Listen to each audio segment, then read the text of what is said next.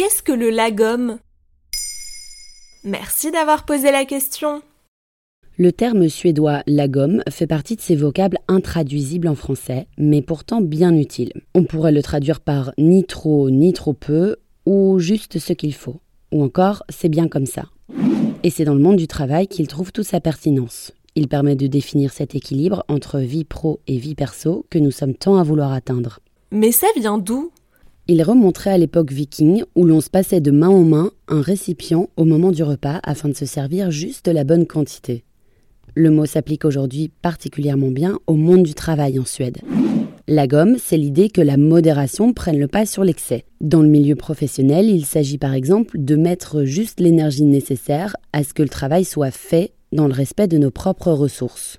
Mais c'est aussi l'idée de ne pas se tailler la part du lion en écrasant les autres et ainsi éviter de siphonner tout le mérite qui pourrait revenir en quantité égale à chaque membre d'une équipe ou d'une entreprise. Et alors, comment ça se concrétise dans l'équilibre vie pro-vie perso?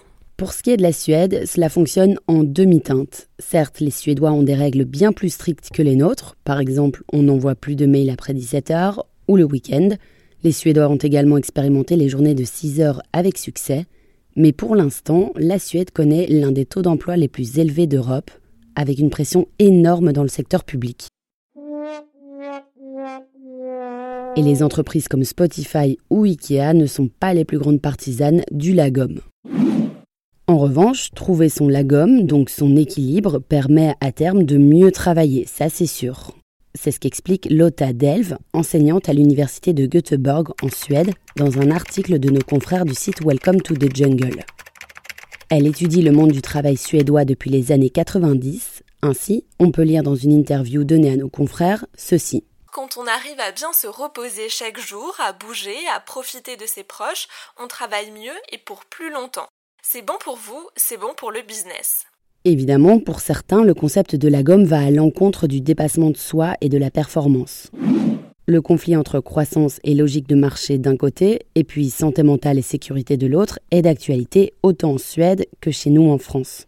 Voilà ce qu'est la gomme. Maintenant, vous savez, un épisode écrit et réalisé par Johanna Cincinnatis. En moins de 3 minutes, nous répondons à votre question. Que voulez-vous savoir? Posez vos questions en commentaire sur les plateformes audio et sur le compte Twitter de Maintenant, vous savez.